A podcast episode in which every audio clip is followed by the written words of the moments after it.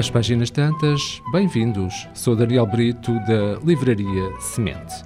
É uma pessoa má? Nick ri-se, abana a cabeça e olha para Billy com genuíno afeto.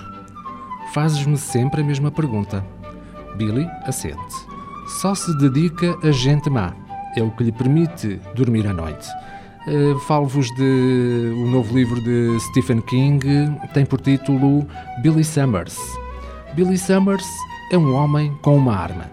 Assassino contratado é o melhor naquilo que faz e só leva o trabalho a cabo se o seu alvo for um tipo realmente perverso. É a regra que não está disposto a quebrar. Um veterano, condecorado da guerra do Iraque, é um dos melhores snipers do mundo e um verdadeiro Odini quando se trata de desaparecer após a bala ser disparada. Mas agora Billy quer pôr as armas de lado e, para o fazer, há apenas uma última missão a cumprir. Uma proposta demasiado boa para ser recusada. Com este currículo, o que pode correr mal? Talvez tudo. Quando Billy se instala numa pequena cidade americana, apenas um escritor que procura superar um bloqueio criativo enquanto mantém a mira apontada ao seu alvo, a verdade é que está longe de imaginar a teia de traição, perseguições e vingança que terá à sua espera. A segunda sugestão de leitura tem por título Origem África, é uma obra de Howard French e trata-se, portanto, de uma obra de não ficção. Um livro que reconta a história da expansão marítima, colocando o continente africano e os seus povos ao centro. Origem África oferece um novo enquadramento da história mundial.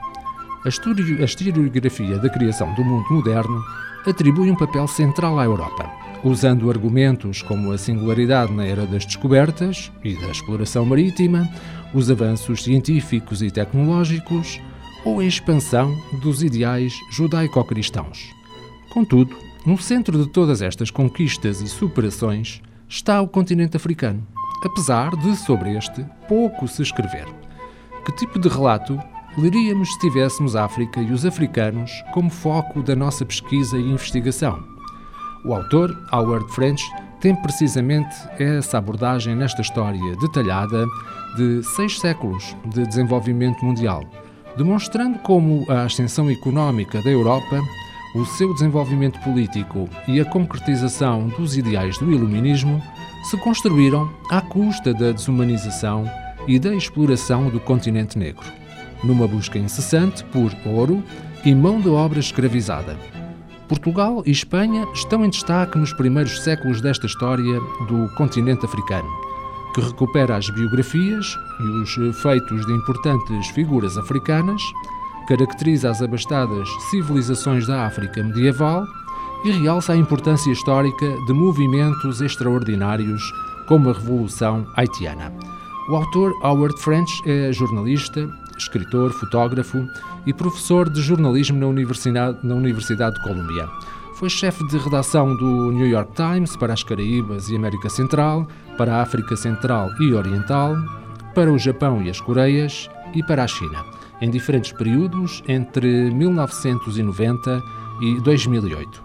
O seu trabalho foi múltiplas vezes premiado e esteve por duas vezes nomeado para o Pulitzer. French vive em Nova York e escreve uma coluna semanal para o World Politics Review. As nossas sugestões de leitura: Billy Summers, de Stephen King, e Origem África, de Howard French, ambos editados pela Bertrand.